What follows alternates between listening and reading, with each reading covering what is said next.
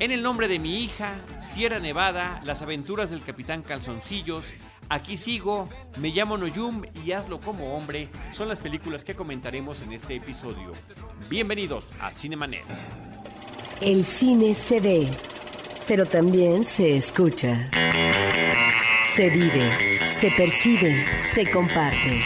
Cinemanet comienza. Carlos del Río y Roberto Ortiz en cabina. www.cinemanet.com.mx es nuestro portal, es un espacio dedicado al mundo cinematográfico. Yo soy Carlos del Río y a nombre de Paulina Villavicencio y de Uriel Valdés les doy la más cordial bienvenida desde Anchor Sound y saludo a Roberto Ortiz. Pues con el gusto, ¿verdad? María Ramírez, arroba General Alola, bienvenida. Muchas gracias. Por si queda alguna duda ante nuestro peculiar, muy peculiar sentido del humor, eres desde hace algún tiempo, ya muchos meses, parte del equipo Cinemanet y nos da muchísimo gusto que estés en este episodio y que eh, gracias a la forma en la que hemos aumentado eh, los que colaboramos en este espacio, nos da mucho gusto que podemos ir, ir Vamos campechaneando, variando. vamos campechaneando, Ajá. es una palabra que me gusta mucho. Sí, para que no se aburran. Está bien. Pues muchas gracias por invitarme, Roberto, y gracias por, por tenerme aquí otra vez, Carlos. Muy bien, Este, María. Listos para hablar de cine. Pues tenemos varias cosas que de películas que continúan en cartelera. Una de ellas es Roberto Ortiz en el nombre de mi hija a un nom de ma fille, una película de Vincent Gareng. Del 17, una película francesa, Carlos, eh, que resulta impactante por eh, su manejo narrativo. Es, eh, creo, una de estas películas que maneja muy bien la truculencia, eh, que maneja muy bien el suspenso, los momentos fuertes. Es eh, una película de ritmo sostenido y que eh, el caso es el de un padre, André, que en 1982 recibe la noticia lamentable de que su hija ha muerto. Ella tenía 14 años de edad, estaba viviendo, experimentando unas vacaciones con su madre y su padrastro. Surge una duda razonable por parte del padre de qué fue lo que verdaderamente ocasionó la muerte de la muchacha. Viene, por lo tanto, eh, un trabajo de investigación acompañado por supuesto, eh, por lo que es eh, la institución que se encarga de la investigación y de la impartición de justicia. Pero bueno, ante eso él tiene que estar superando, él tiene que estar venciendo más de un escollo, un embrollo, para que finalmente, si hay un asesino de su hija, pueda tener eh, la detención, pueda encarcelarse, pueda finalmente cumplir una condena. De eso trata la película. Lo interesante aquí es el desenvolvimiento de un padre que ante una situación extrema, la muerte de un hijo, se vuelve una obsesión el conseguir la justicia. Y en esa búsqueda de la obsesión es donde la conducta humana, en este caso de André, puede llegar a situaciones, digamos, difíciles o lamentables con respecto a la relación de pareja que está teniendo, a su vínculo con amigos, etcétera, con el mundo en general. Hasta qué punto a veces una obsesión que está justificada con respecto al qué hacer eh, llega a eh, laberintos que pueden atrapar, que pueden llevar a una situación anómala en términos de conducta eh, por parte de las personajes, de las personas que están tratando de aplicar una justicia. Es, repito, una película bien llevada. Me parece que como cinta francesa, de estas tenemos muchas en el cine estadounidense, me parece que es una película convenientemente manejada en términos narrativos y que efectivamente está presente la truculencia, pero está muy bien aplicada. Es una película que tiene momentos fuertes, que enganchan emocionalmente al espectador y me parece que en el nombre de mi hija es una de estas películas que no defrauda al espectador cuando la ve. Roberto Ortiz, habría que mencionar y subrayar el papel protagónico de Daniel Auteol. un- Qué bueno que lo mencionas. Un, un- un intérprete eh, francés que lo mismo puede trabajar en la comedia que en el drama, que en películas de suspenso como la que se está comentando en este momento, eh, con una trayectoria ya importante, particularmente en el cine francés, y que también en su propia trayectoria ha incursionado en algunas ocasiones como realizador Sí, cinematográfico. aquí es un gran papel el que desarrolla. Qué bueno que lo mencionas, Y. Sebastián Koch, que es un actor francés que lo mismo trabaja en Francia que en Alemania, que para series o películas eh, de Hollywood. Así que es un hombre que ahí con una gran versatilidad que también está integrado en este reparte de la película en el nombre de mi Si hija. bien eh, eh, podemos ubicar esta película como un drama. Creo que maneja un esquema de thriller policíaco que tiene que ver con la búsqueda, la persecución y la aplicación de la justicia. Y en ese sentido me parece, eh, bueno, en el caso, por ejemplo, del thriller policíaco, es la búsqueda del responsable, tal vez de un asesinato en este caso, y finalmente lograr que este culpable sea arrestado y sea llevado a la institución de justicia. Pues ahí está, A un homme de ma fille, en el nombre de mi hija, de Vincent Garrenc, y que está ya en cartelera comercial en nuestro país. Roberto Ortiz, también en cartelera continúa la película Sierra Nevada. Es una película rumana de 2016 sumamente interesante. Es una cinta que ha sido pues uh, premiada en algún festival. Bueno, pues ni más ni, menos ni más ni menos mereció el premio a Mejor Película en el Festival de Chicago. Y además participó en la sección oficial de largometrajes eh, que, iban a concurso en el Festival de Cannes. de Cannes del año pasado. Sí, Sierra Nevada.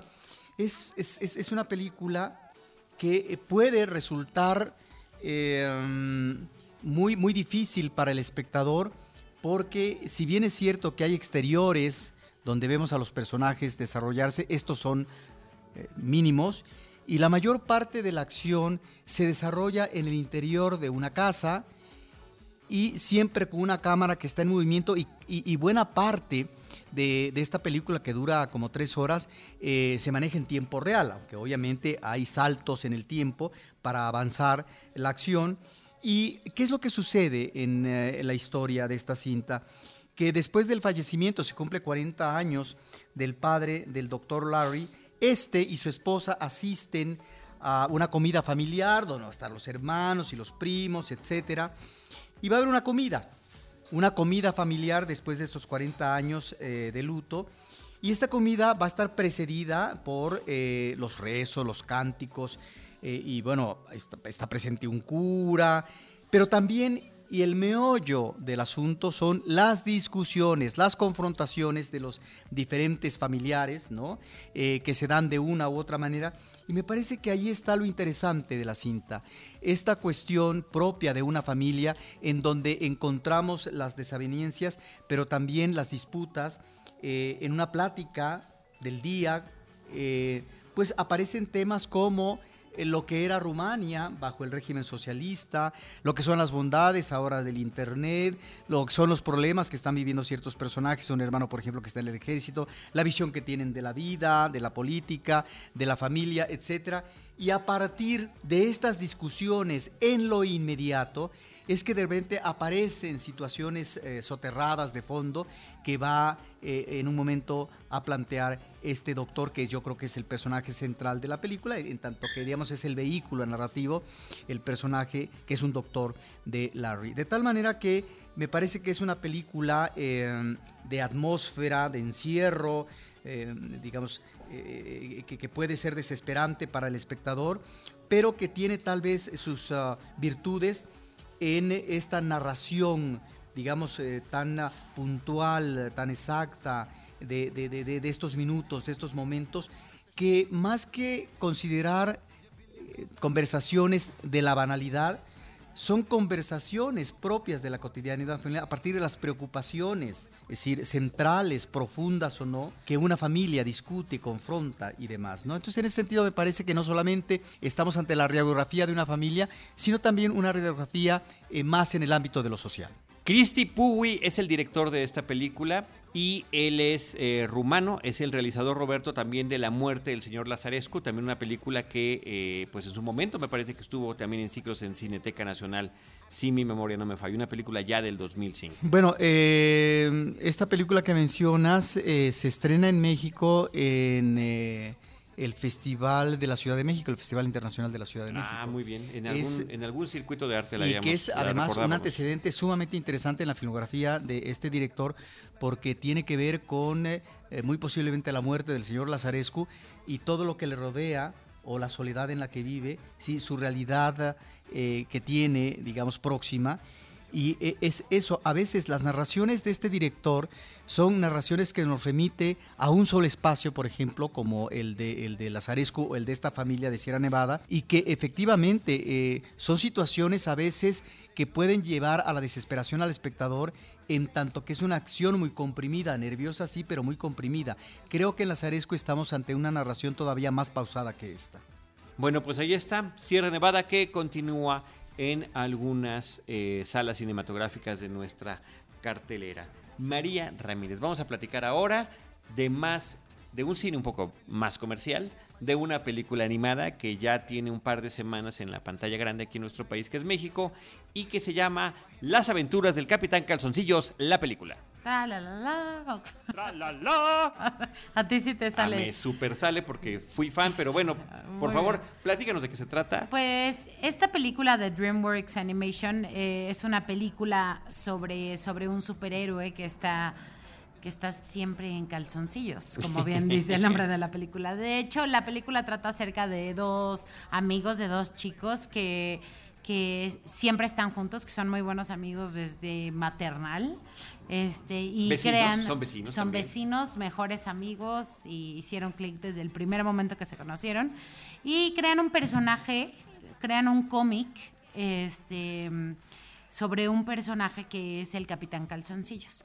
Este Capitán Calzoncillos cobra vida por por diferentes situaciones y por el destino, el Capitán Calzoncillos cobra vida y esta, em, este personaje eh, en realidad es el director de su escuela y por, por varias situaciones llega, llega a ser este, este superhéroe. Entonces, bueno, pasan diferentes situaciones este, relacionadas con este superhéroe y un villano, que también es parte de, de la currícula de la escuela, que también es parte de la nómina de la escuela, el, el villano. Y bueno, creo que es una película muy enfocada, muy enfocada al público infantil. Creo que realmente va muy infantil. Tiene algunos chistes muy inteligentes, como en algún punto el tema de eh, de criticar un poco el sistema escolar, eh, entre otras cosas. Este, creo que ahí hay unos chistes muy inteligentes, pero a mi parecer va muy infantil también la, la, la película. Eh, me parece un tanto aburrida, tal vez porque no sea el target de la película. Pero es infantil o infantiloide. Es infantiloide, desde luego. Uh, sí, No, esa es tu opinión, esa es tu Esta opinión. es mi opinión. Esta ya es María. una opinión. Sí, va- sí, Va más eh, allá claro, de. claro. A mí me parece sumamente aburrida. O sea, éramos seis personas en la sala. Nadie se rió más que yo, así como de. Guau. qué fuerte. Qué, Qué amargados, qué amargados. Y dos personas se salieron de la película. Qué lamentable historia me estás contando. Entonces es una película espantosa. Vimos diciendo. diferentes películas, Roberto. María y yo vimos, o sea, se llaman igual. El título original es Captain Underpants, The First Epic Movie, que está basada en una serie de libros infantiles. Sí, El, exactamente. el- el- el escritor se llama Dav Pilkey. Él hizo una serie de 12 libros sobre estos personajes, sobre estas historias que él va desarrollando sobre el Capitán Calzoncillos, cómo a través de un accidente eh, convierte en ellos eh, a su director de la escuela en el verdadero Capitán Calzoncillos y las distintas aventuras que hay y cómo va evolucionando este personaje a lo largo de la historia. Esta película, por una parte, que viene de la casa de DreamWorks, eh, retoma el estilo de dibujos originales del autor, lo cual me parece que es interesante porque le da esta tridimensionalidad y este sentido especial. Es un, es un dibujo extraño, o sea, no se siente una película eh, del nivel de otras, pero es por el estilo del, del propio Sí, dibujo. sí, sí, sí, no, no estoy de acuerdo, pero también lo que creo es que combinan esta animación un poco más compleja y un poco más moderna con la animación de, de o sea, más plana. Sí, Y creo que en momentos es muy afortunado, o sea, Mucho. hay, hay, no, tampoco mucho. No, no, no, sí, ahorita te voy a decir por qué mucho. Bueno, mucho no, para ti, mucho sí para hay, mí. Hay deta- o sea, es muy detallada la película, que creo que esa es la parte positiva que le veo. Hay detalles como lo del fliporama, Sí. este, que es que es padre. Hay Aplausos al fliporama. Hay momentos en donde los personajes principales rompen este, la tercera pared, este, sí, eh, y hablan con el espectador.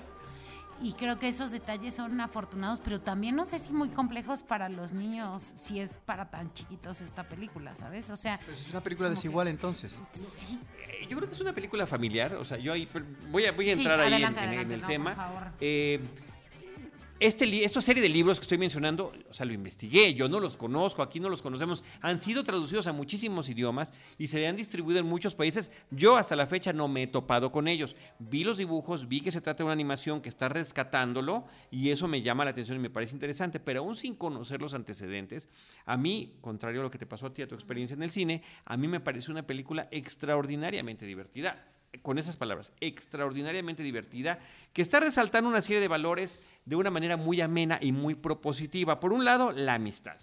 Por otra, que me parece todavía más importante, la, cliché, imaginación.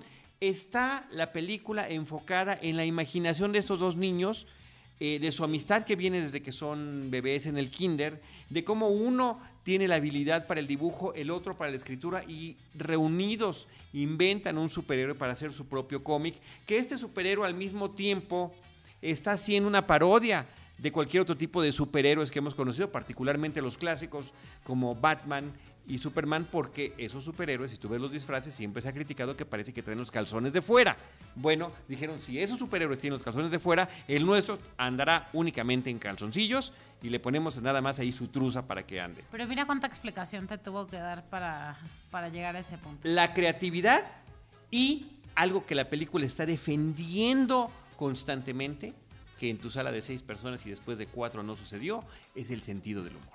Porque la cinta eh, abona a que estos personajes se llevan muy bien, porque aunque sus bromas son, sí, son simples, son sencillas, tienen que ver a veces con el funcionamiento fisiológico del ser humano, es decir, si alguien se ha hecho una flatulencia, los dos niños se, se caen tirados de la, de la risa, eh, y están compartiendo eso, también está el tema de la identificación que uno puede tener con distintas personas. O sea, habrá otros niños, ellos se identifican y se conocen, que es un bonito flashback, porque los dos se ríen de la misma situación que les parece chistosa.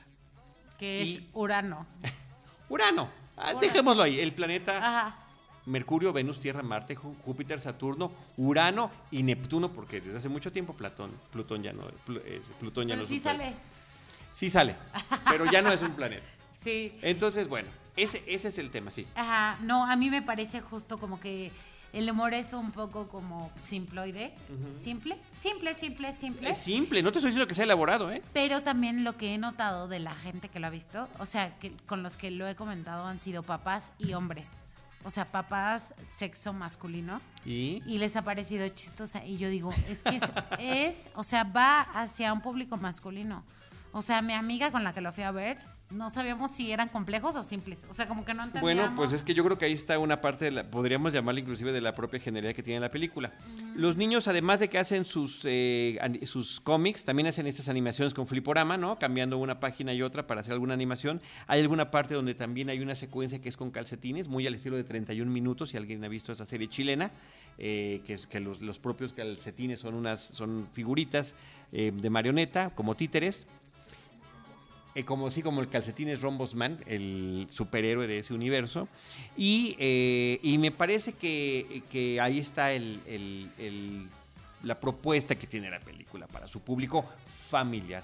Quizás sí pudiera ser, dado lo que estás comentando, siendo yo también padre de un niño que acaba de cumplir siete años, que bueno, en ese sentido puedo identificarme con ese sentido del humor y con, y con el momento que están viviendo, que es muy similar al de estos propios personajes. Pero la cinta al mismo tiempo hace una serie de homenajes a otras películas, incluyendo una de John Hughes que se llama eh, Un experto en diversiones, Ferris Bueller Day Off, con un tema musical que explotan en ese momento. Y me llama la atención que esa película, tanto en la última versión de Spider-Man como en Deadpool, está siendo constantemente referida. O sea que de alguna forma esa cinta ochentera dejó alguna huella por ahí. ¿Sabes a qué película me recordó un poco a The Wall?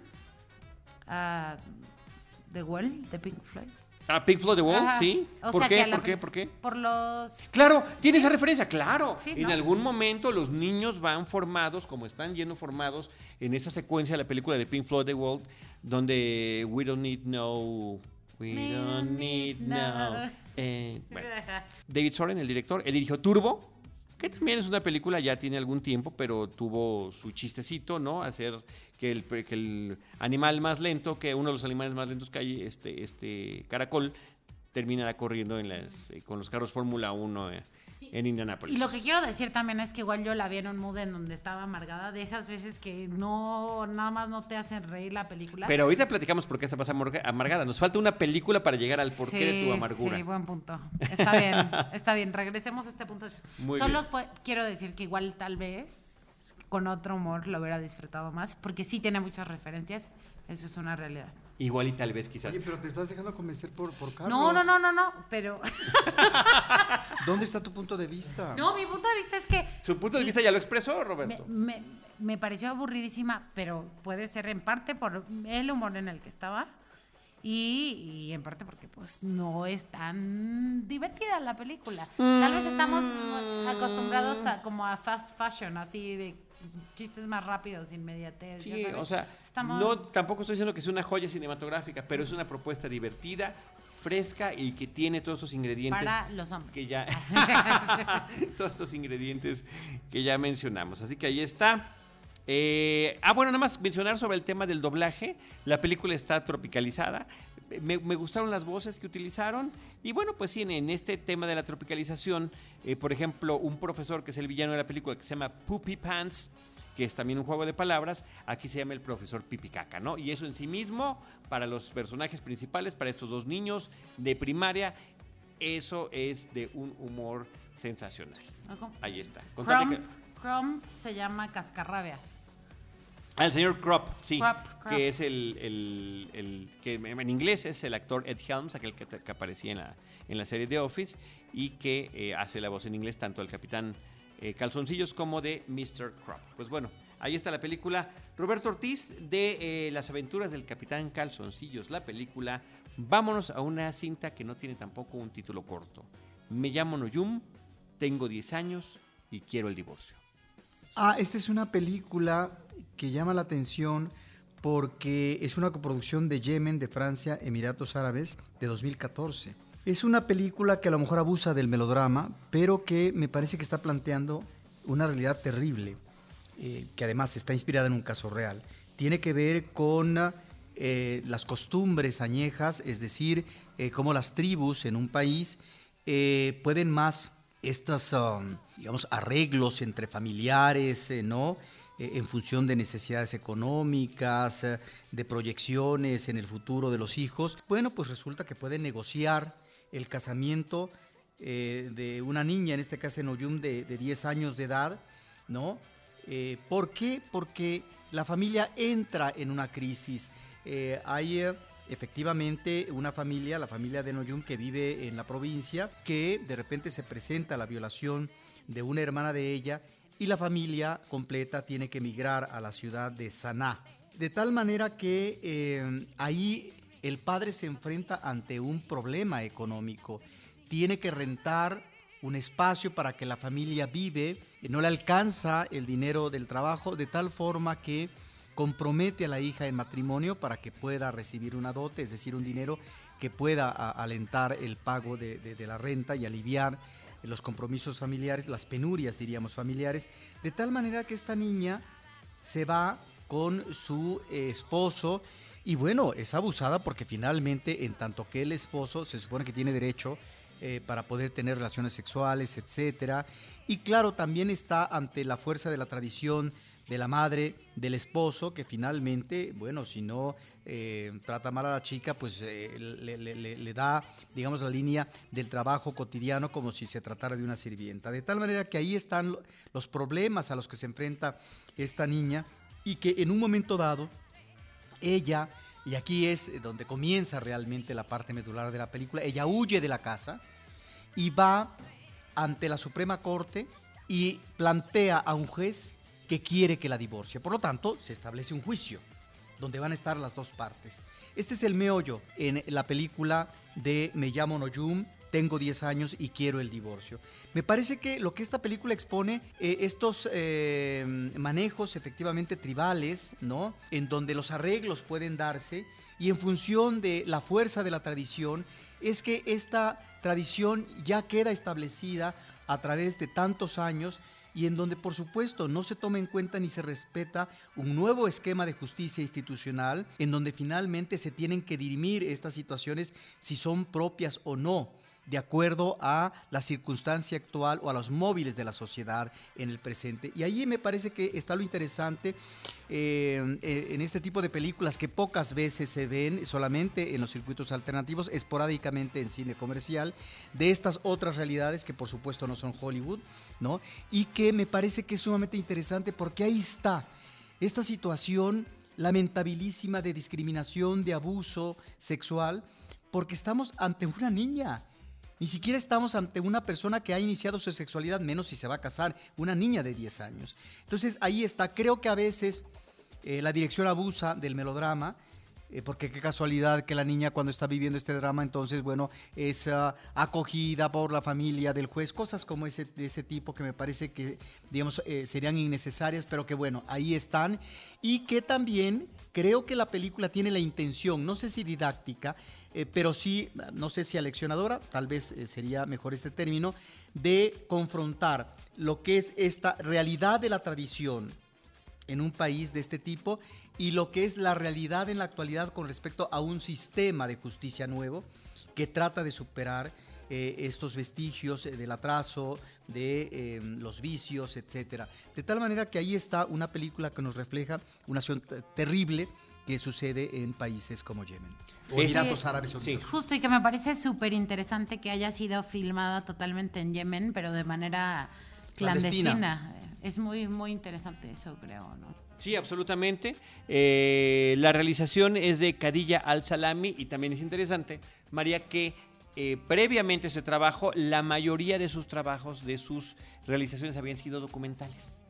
Eh, pero efectivamente, pues aquí mete el elemento de la ficción, Roberto, y puede llegar a estos excesos que tú estás comentando. ¿no? Ahora, es una película que su narración se maneja a través de flashbacks que nos van informando a nosotros como público de este destino de una chica eh, que la lleva a la esclavitud por una posición, posicionamiento machista del esposo. Pues allá está la película, me llamo Noyum, tengo 10 años y quiero el divorcio, es una película del 2014. Ana Noyum Bent Alashera Guamatolak es el título original, o al menos así es como se escribe, y que está actualmente en posibilidades de verse en nuestra cartelera. Roberto, eh, la película mexicana documental Aquí sigo del director Lorenzo Hagerman, director, cinefotógrafo, editor de esta película, que tuvimos la oportunidad de platicar con él la semana pasada. Continúa en cartelera y me parece que está en unas cuantas salas apenas, pero me parece una visión muy interesante que nos está presentando a partir de un universo que él selecciona de personas mayores de 90 años, pueden llegar inclusive a tener los no, mayores de, 86. Bueno, eh, eh, la forma en la que lo escogió fue de mayores de 90, se cuela un muchachón de 86 porque es pareja de una señora de 100 años. Esa es, esa es la curiosidad que tiene. Sí, pero son 86 en adelante, Carlos. ok, de 86 en un adelante. Muchachón de 86. Que vienen de, de distintos países, de México, de Francia, de España, de Japón. También de Canadá, sí.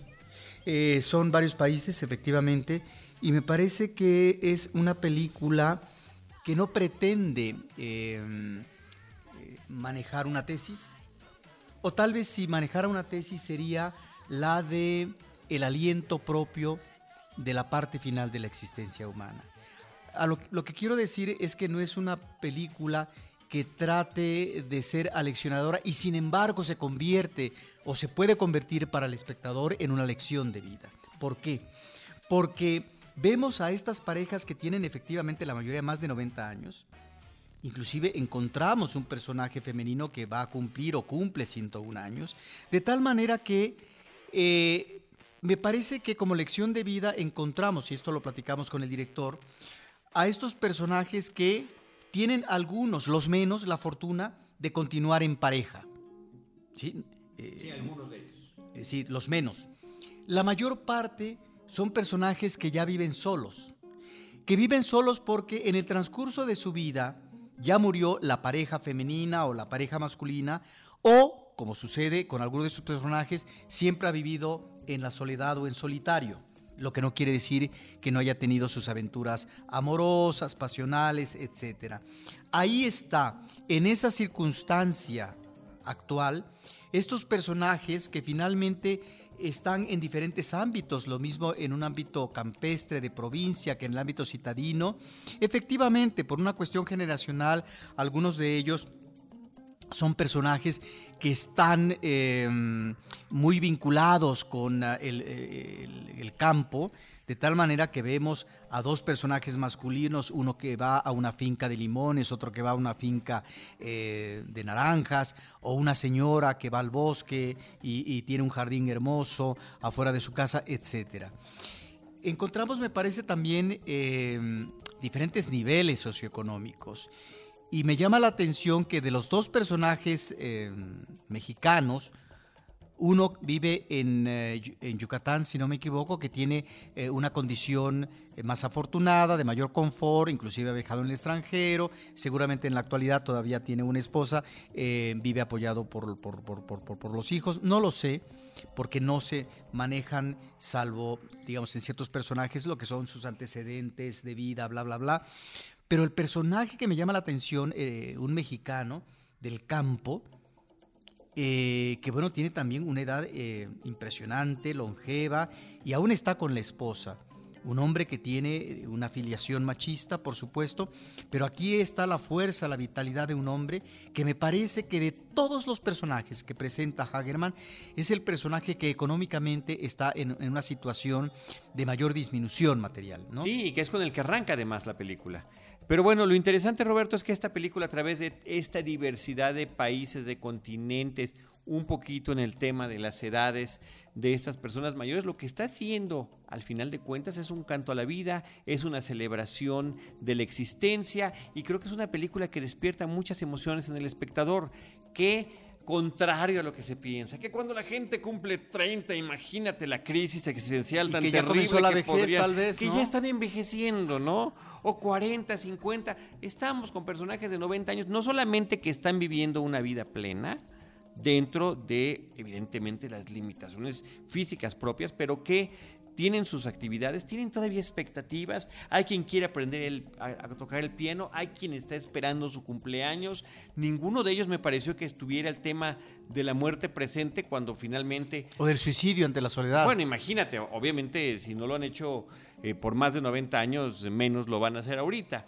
Eso es lo interesante de la película. Me parece que tiene una fotografía eh, que destaca los ambientes geográficos de cada uno de ellos, donde encontramos diferentes eh, registros de la zona en la que viven y de esta etapa también, que podría ser una de las partes del cierre de la película, la etapa contemplativa del mar, del río, del paisaje, de una ciudad de, desde el punto de vista de cada uno de ellos. En el retrato del paisaje está como una constante, como, como si se tratara de un leitmotiv, el árbol frondoso en diferentes ámbitos geográficos, que a mí me remite a la fortaleza, a la resiedumbre, a este árbol ¿no? que tiene diversas ramas que finalmente lo conforman y que son los brotes de la vida y que son las diferentes etapas de la vida y que finalmente cuando la cámara maneja fijamente en plano general estos árboles gigantescos, son árboles seguramente centenarios y precisamente estamos en el caso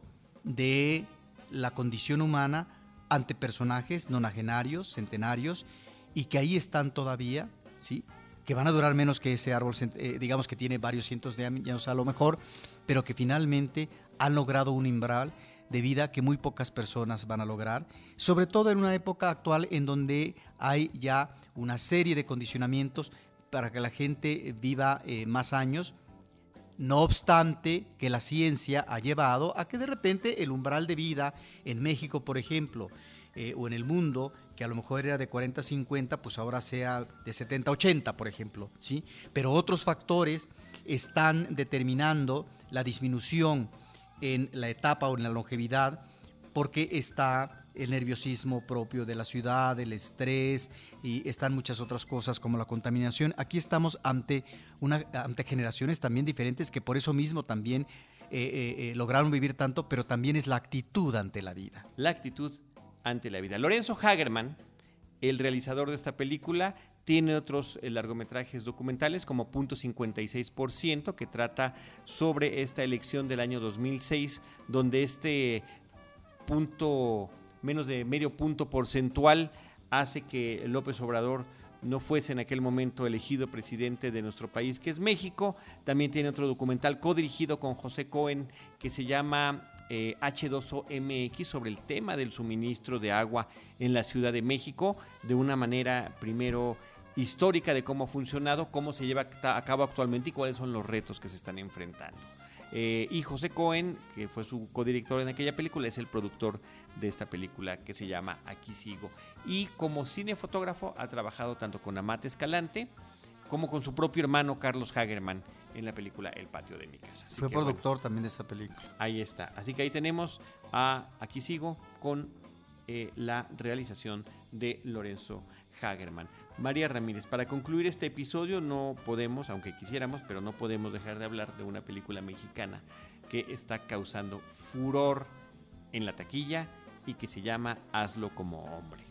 Pues sí, hazlo como hombre, como dices, este, causando furor en la taquilla. Es la película mexicana más taquillera del 2017. Esta es una película dirigida por, por Nicolás López. Lo conocemos por películas como Qué pena tu vida, pena tu familia, qué pena tu boda. Este, películas chilenas. Películas chilenas, porque hay versiones, hay una versión mexicana, ¿no? De qué pena tu vida. Pues no, no estoy tan seguro. Sí, bueno, eh, de estas películas, películas chilenas. Eh, y esta película, Hazlo como hombre, eh, habla de, nos cuenta la historia de tres amigos que llevan años siendo amigos eh, y siempre, siempre han estado el uno para el otro, hasta que un día uno de ellos, Santiago, les confiesa, les confiesa que, es gay, que es gay. Y bueno, eh, otro de los amigos que, que, su nombre es Raúl es realmente una persona homofóbica, así es, es, es definido como una persona homofóbica, pues quiere hacer todo para curar a su amigo de esa enfermedad. ¿No? Como él lo menciona, para que su amigo sea normal. Entonces intenta a su todo amigo... esto entrecomillado, todo lo que está diciendo este, María es entrecomillado, ¿no? De acuerdo a la perspectiva de ese personaje. Y, con una lágrima en el ojo, así entrecomillado y, y en muy en desacuerdo con, con el, con todo lo que estoy diciendo. Bueno, eh, y entonces intenta convencer a su amigo de que no, que no sea gay, y entonces de eso trata la película, porque además el amigo estaba comprometido con la hermana de, Raúl. ¿no? Y, bueno, también esta hermana es interpretada por Aislinn Derbez. El, el amigo, el amigo que quiere convencer a, al que quiere ayudar al otro amigo es interpretado por Mauricio Ockman y el, el personaje gay es interpretado por Alfonso Dosal. También está la participación de Humberto Busto, este, como el tercer amigo. Y bueno, realmente de eso trata la película. Eh, y se ah. supone que es una comedia. Ah, exacto. Se supone que es una comedia. Toda la película, realmente, toda la película tiene chistes homofóbicos desde el primer segundo empiezan con la palabra puto y terminan con una escena súper homofóbica. Realmente es una película que, que además de, de, tener estos temas y estas, este, este lenguaje homofóbico también vemos como hay una, una crítica, bueno, no una crítica, porque ni siquiera es una crítica, sino más bien una situación en donde también estos roles de género está como, no, los hombres azul, las mujeres rosa, o sea... Pero no es una película que trata de reivindicar eh, el se supone, Roberto, la, la propia película es lo que se supone que está proponiendo, y digo se supone porque lo dice en los pósters, y porque cuando acaba la película, después de que uno puede terminar nada, eh, eh, digamos, nada entretenido por la supuesta comedia que manejan y posiblemente ofendido por las cosas que están diciendo, vienen dos párrafos donde te explican, la película está utilizando el tipo, estoy parafraseando, está utilizando el tipo de, de, vocabulario que utiliza la gente homofóbica, cuando en realidad lo que nosotros queremos hacer, hacer es dignificar el papel y promover y apoyar la diversidad en la preferencia sexual palabras más, palabras menos, pero lo tienen, o sea, con una película necesita decirlo en los pósters, necesitan explicarlo en las entrevistas y necesitan además tenerlo como parte del, largometraje en su final, yo creo que es porque hay alguna duda de que esté o no funcionando. O sea, a partir de la complacencia en este manejo de diálogos, es que eh, pretende, digamos, eh, amparar esta situación de, em, de la libertad, eh, de las libertades en la sexualidad. una de las cualidades del cine es que puede romper, o sea, es un arte y puede romper un pensamiento, puede hacerte pensar diferente, puede hacerte pensar, no digo que diferente, pero te tiene que hacer pensar, ¿no?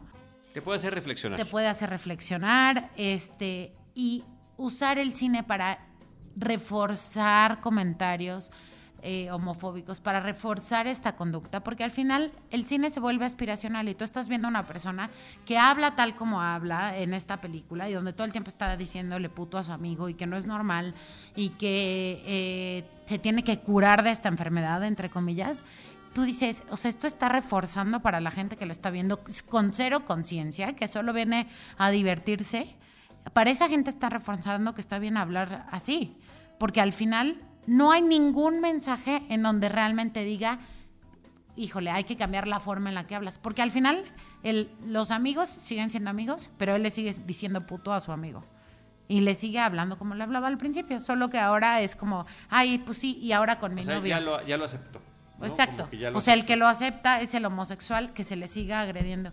Y hoy yo le decía a Carlos, no es, este, le, le compartí una frase que decía algo como, no es no es que no tenga sentido del humor, es que tus comentarios y tus chistes son violencia para mí y creo que eso es lo que refleja toda esta película. O sea, todo el tiempo es violento el lenguaje en el que se están expresando. Y la gente la verdad, la gente no tiene por qué ir a reflexionar con una película así, pero ver esa, eh, esa mm, forma de hablar y expresarse en el cine, lo único que hace es reforzar ese comportamiento desde mi punto de vista. A mí me parece un insulto a este tipo de películas, la verdad. Más allá de que esté mejor construida, tal vez que uno manches Frida. Pues no, no lo creo, ¿eh? De verdad que no lo creo. Realmente no. La película es extraordinariamente burda. Hay un manejo paupérrimo del desarrollo de los personajes. Las bromas son de lo más simplón que te puedas imaginar. Es decir, por ejemplo, Roberto, la forma o el momento en el que uno de los tres amigos, tres grandes amigos de la infancia, uno tiene que revelar su situación homosexual, es justamente cuando están en las duchas en un gimnasio después de haber hecho deporte, ¿no? Porque van a jugar fútbol eh, ocasionalmente. Y a partir de allí está, está una broma que resultará también recurrente en la película de que a alguno de ellos se le cae el jabón y por supuesto que teme agacharse porque seguramente lo que hará cualquier amigo homosexual es aprovechar la circunstancia, ¿no? Ese es el... Nada más para que dar una idea del sentido, del supuesto sentido del humor que está trabajando esta película. No, y el personaje, perdón, además de, de ser sumamente homofóbica la película, realmente lo es, el, personaje de la mujer... El protagónico es el homofóbico. El protagónico es el homofóbico. Y el personaje de la mujer es una loca. O sea, realmente es súper misógino que pongan a la mujer así. La ponen como una loca obsesionada con el gay porque ya no está con él, porque no puede vivir. con el tema del matrimonio. Obsesionada con el tema del matrimonio. No puede aceptar que el novio sea gay, o sea, que el exnovio sea gay, que le haya dejado, que va a cumplir 30 y ya no va a conseguir a nadie en la vida porque se va a quedar sola. O sea, es ni siquiera llegan a un grado donde tú digas, claro, está criticando esa situación. O sea, se queda en eso es ella y punto. Pues esto nos ah, puede remitir a cómo el cine mexicano eh, tiene sus vaivenes en eh, la temática de las preferencias sexuales, en este caso la homosexualidad. Yo mencionaría ahorita algunos antecedentes nada más de películas mexicanas que ya en el 69, una comedia como Modisto de Señoras de Eduardo Jiménez Pons, vemos a un eh, homosexual pero en lo que fue manejado en el cine mexicano como estereotipo, es decir, el homosexual frívolo, afeminado, simpático, chismoso, ¿no? Pero es cosificar al ser humano en función de su preferencia sexual. Para eso sirve, básicamente, para divertir. Eh, después, más adelante, en el poco tiempo después, en el 71, Francisco del Villar hace una película que se llama La Primavera de los Escorpiones, donde sí, claro, tal vez de manera tremendista en cuanto a ciertas escenas eh, y demás, está abordando eh, problemáticas de homosexualidad y de pederastia.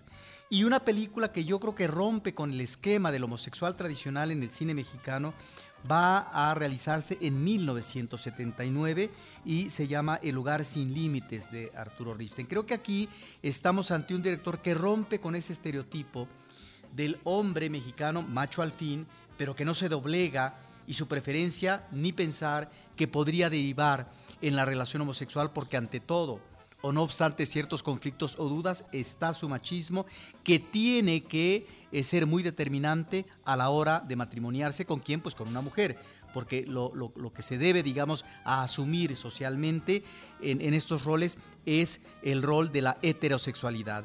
De tal manera que aquí estamos ante un macho mexicano que eh, vive en una cantina una experiencia eh, extrema para él de un hombre eh, travesti y este hombre travesti seduce al macho, de tal, manera, que vemos en la escena un beso del macho, ¿no? que es Gonzalo Vega, el, el actor, al travesti. Y ahí es donde estamos efectivamente ante una nueva imagen en el cine de ficción mexicano con respecto a el tema de la homosexualidad. Es decir, la homosexualidad no puede remitirse, esconderse en la frivolidad y en el chisme y en eh, el personaje simpático, ¿verdad? Y me parece que nuevos tiempos se van a eh, ver en un cineasta que efectivamente aborda muy bien su provincia de Aguascalientes, pero también el ámbito citadino, que va a ser Jaime Humberto Hermosillo. Me parece que ahí estamos ante un director que de una u otra manera en el ámbito clase mediero aborda también las relaciones homosexuales y me parece que eh, una película distintiva en su filmografía va a ser Doña Erlinda y su hijo del 84. Y ya más recientemente yo creo anotaría a un director como Julián Hernández, en donde no solamente nos ha mostrado la homosexualidad marginal en, en, en, en, el ámbito ciudadano en la Ciudad de México, sobre todo en dos películas que me parecen sumamente importantes de su cine, que se llaman Mil nubes de paz cerca en el cielo, Amor, jamás acabarás de ser amor, de 2003, y en otra película, sobre todo la parte de blanco y negro, que se llama Rabioso Sol, Rabioso Cielo, de 2009. Ahí estamos entonces ante un director sumamente interesante que en sus últimas películas, ya en color, me parece que estamos ante otro planteamiento que está haciendo de personajes del ámbito clase mediero y en donde a veces los personajes en sus relaciones amorosas, amorosas perdón, no cuajan del todo. Pero bueno, esto nos habla de una evolución en el cine mexicano y de cineastas que han apostado, que siguen apostando en esta temática. Aunque yo no sé si este es un retroceso. No, es una involución o sea, sin duda. Sin duda. Sin duda es un retroceso, es a pasos agigantados Te lo y juro. con el con el tema de tratar de ser complaciente con, Con un, el con, un, con gran público sí. que podría encontrar No, yo cuando esto- hablo de la evolución me esto refiero a estos cineastas. de los tuyos, Sí, totalmente, claro, claro, totalmente. claro. Y, ¿Y en, esta? en términos generales, esta película no está aportando a, A esta, esta evolución, para que estás comentando. Hazlo como hombre es una película del director chileno Nicolás López, un hombre que tiene la edad más o menos de 35 años, 30 y tantos. 83. Que tienen, que tienen los, sus personajes protagónicos, que tiene el universo que está retratando. Eh, me parece que es la primera película que realiza aquí en nuestro país. Eh, participan en la cinta Mauricio Ockman en el papel eh, protagónico de Raúl, Alfonso Dosal, Ailín Derbez, Humberto Busto, Ariel Levy y de todos podría yo decir lo mismo, es una serie de gesticulaciones ante situaciones incómodas o supuestamente incómodas, lo que supuestamente hará el humor, además de las groserías y toda esta ¿Y esta situación chica de Derbez cómo se comporta? Extraordinariamente mal. Pésimo. Extraordinariamente o sea, pésimo. mal. Lo hace terriblemente. Es la novia loca esta. Que nada más ve al, al personaje gay y le empieza a gritar así como, ¿por qué me dejaste? No sé, o sea, pésima, pésima. No tiene sentido. Y la otra cosa que iba a decir es, evidentemente, si un público está viendo una situación súper incómoda de un beso, la reacción del público es, "Ugh, guácala, ah, no, cuando se van a dar un beso este dos hombres homosexuales. Es como, no puede ser que estemos reforzando ese comportamiento en nuestra sociedad solamente. Pues sí, pero ahí está, ahí está esto. Bueno, con eso concluimos el episodio. María Ramírez, arroba general Alola, muchas gracias. Muchas gracias a ustedes y nos escuchamos prontísimo. Muchas gracias. Roberto Ortiz, de Cinemanet, fundador, cofundador de este podcast, y un servidor Carlos del Río, les agradecemos muchísimo que nos hayan acompañado hasta este momento. Le damos un gran saludo también a David Azar, colaborador de este espacio, que está empezando una nueva etapa académica a favor del cine en otro continente, así que muchas felicidades y la Muchas mejor, felicidades. la mejor de las suertes. Eh, y bueno, le agradecemos también a Uriel Valdés la grabación y producción de este episodio. Les recordamos nuestras redes sociales, arroba Cinemanet en Twitter, facebook.com diagonal Cinemanet, Cinemanet 1 en Instagram y también Cinemanet 1 en YouTube. En cualquiera de esos espacios, nosotros les estaremos esperando con cine, cine y más cine. Cinemanet termina por hoy. Más cine en Cinemanet.